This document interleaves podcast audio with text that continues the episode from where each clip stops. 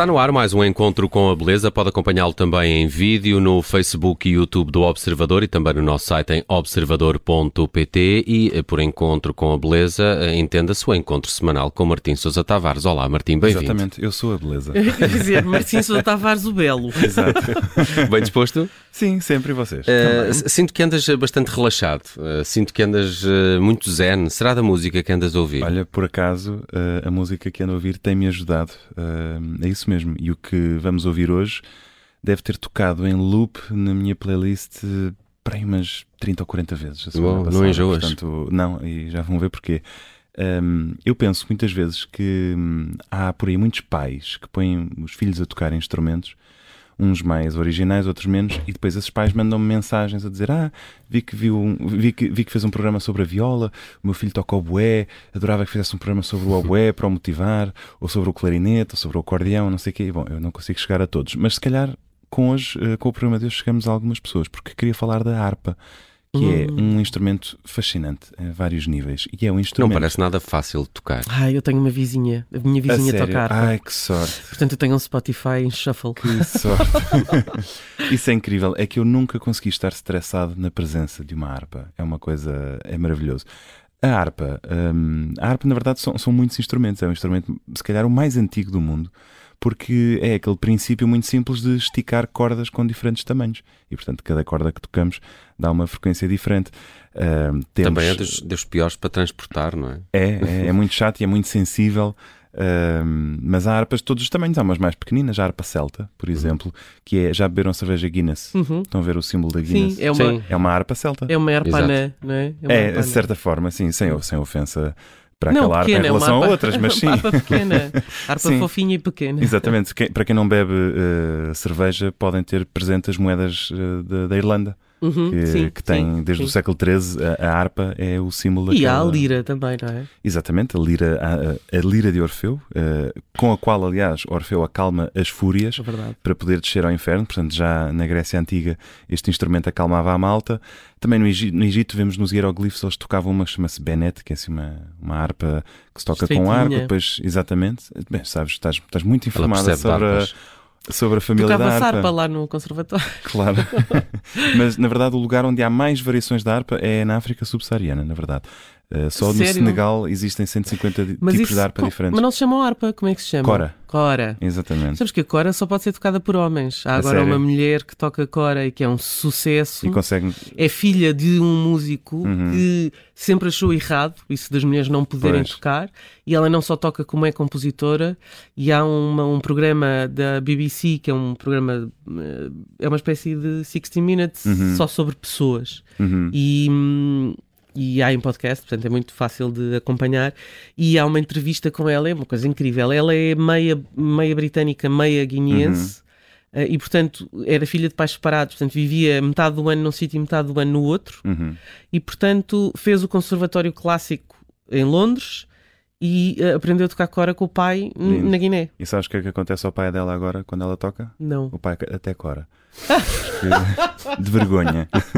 Mas uh, na verdade, é, a verdade é que levantaste aqui um coelho interessante porque eu queria, a seguir à música, falar sobre quem são os principais arpistas uh, do mundo e porquê.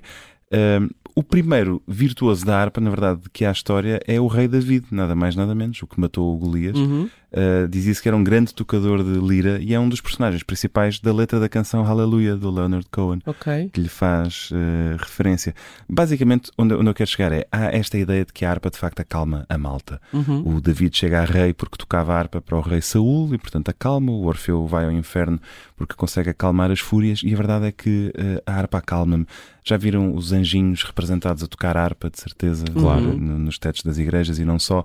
O mais engraçado é nos filmes aquele momento em que as pessoas caem num sonho, não é? E ouvimos assim uma harpa. É verdade. Eu não sei se tem presente um filme do Woody Allen, no Bananas, oh, de 1971, sim, sim. que é uma cena muito engraçada, porque ele quer ir jantar com o presidente do, do país onde se encontra e recebe, ele está num quarto de hotel e recebe um mensageiro que o convida para jantar com o presidente e ele diz Dinner with the President e começa a sonhar com aquilo e depois percebe que tem um arpista a tocar dentro do armário dele. Então abre a porta do armário e está lá um arpista. Mas pronto, esta ideia de que de facto a harpa é este instrumento celestial e portanto eu gostava que ouvíssemos um bocadinho desta música e uh, não sei, se calhar estão meio de um dia estressadíssimos e esta música vai de repente mudar o vosso mood.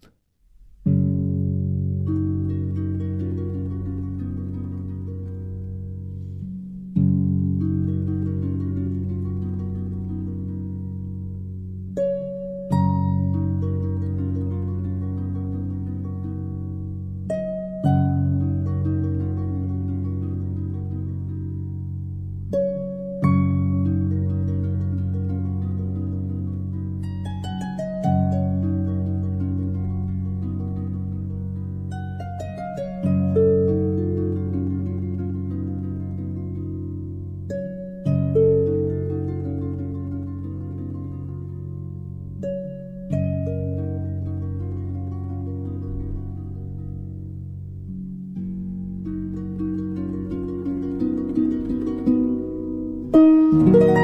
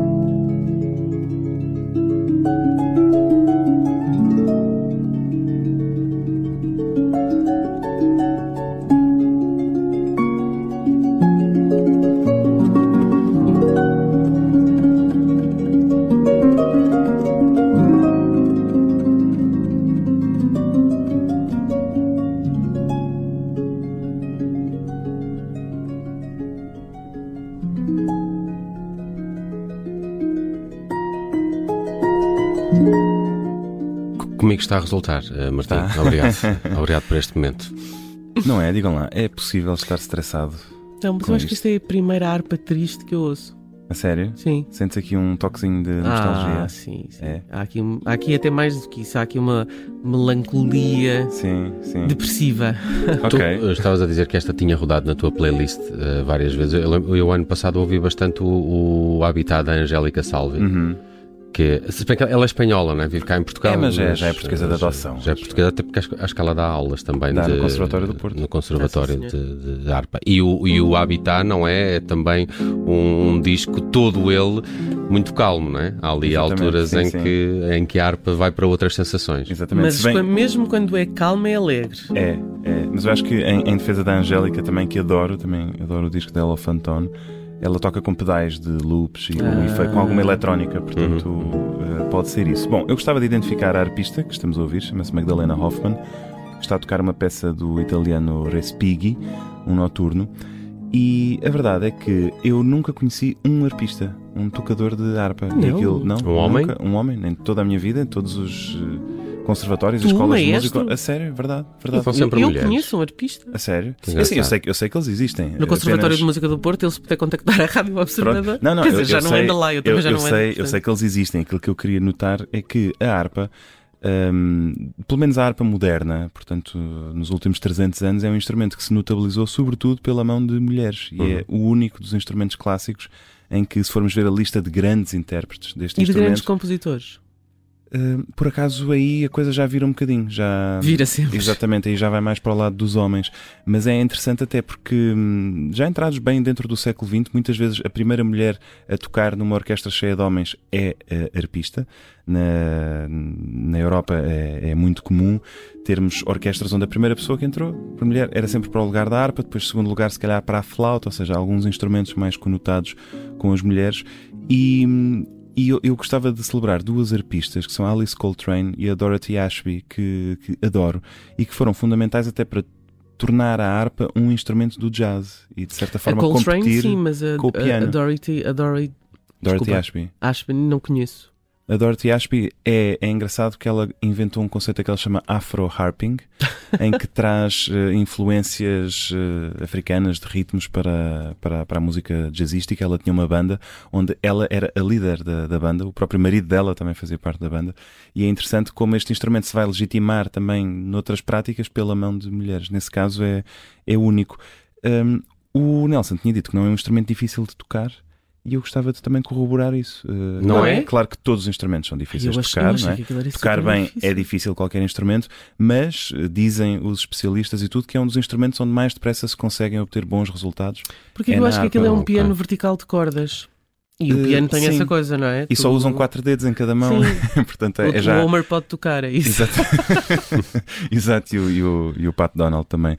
Um, mas, ou seja, claro que é difícil tocar bem, não é? tocar ao nível de concerto, mas se calhar para os pais que estão indecisos em qual é o instrumento que vão dar, epá, depois de ouvirem este, este fragmento sabendo que em um ou dois anos os miúdos já começam a tocar qualquer coisa, Mas ninguém quer o violino. É, é mais barato comprar uma viola. Ah, isso. Uh, mais barato, sim, será? É, muito, é muito, caro comprar. Mas, mas as mas pessoas harpa... normalmente não compram para ter em casa pois. porque não é, e não andam com ela de um lado para o outro. Portanto, claro. tocam num sítio onde estudam Exatamente. e estudam no sítio onde tocam, Exatamente. não é? Portanto, não estudam em mas casa. Eu, mas eu, eu tenho aqui... a sorte da minha vizinha. Pois, isso é uma sorte. Mas eu ia dizer, há, há, pessoas que compram instrumentos por serem bonitos objetos também. Há muitos pianos de cauda oh, vendidos enquanto bonitos móveis até com, com coisas pousadas em cima. Também. Exatamente. Sim, com, com, uh, muita, com muita moldura sim, sim, por vezes até mesmo garrafas de vinho pousadas lá em cima. E por que não uma bela harpa também? Uh... Ou então aquele piano do, do Elton John, que era todo em vidro. Também, também.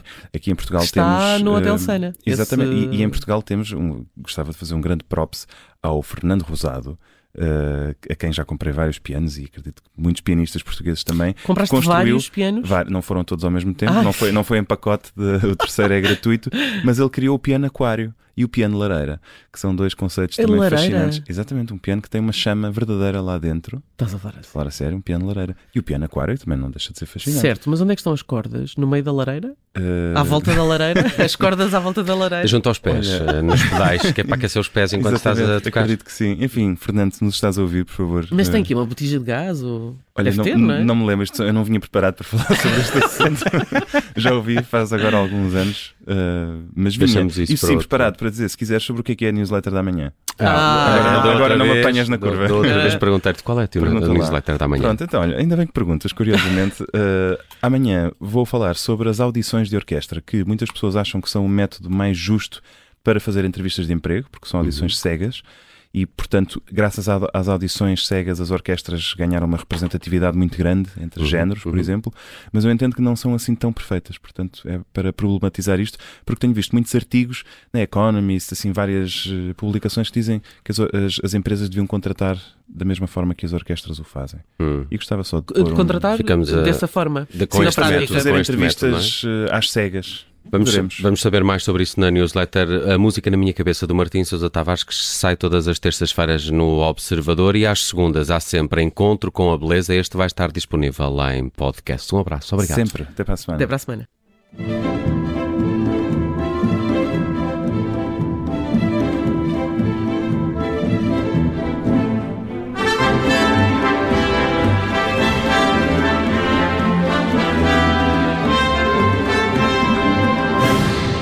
Rádio Observador.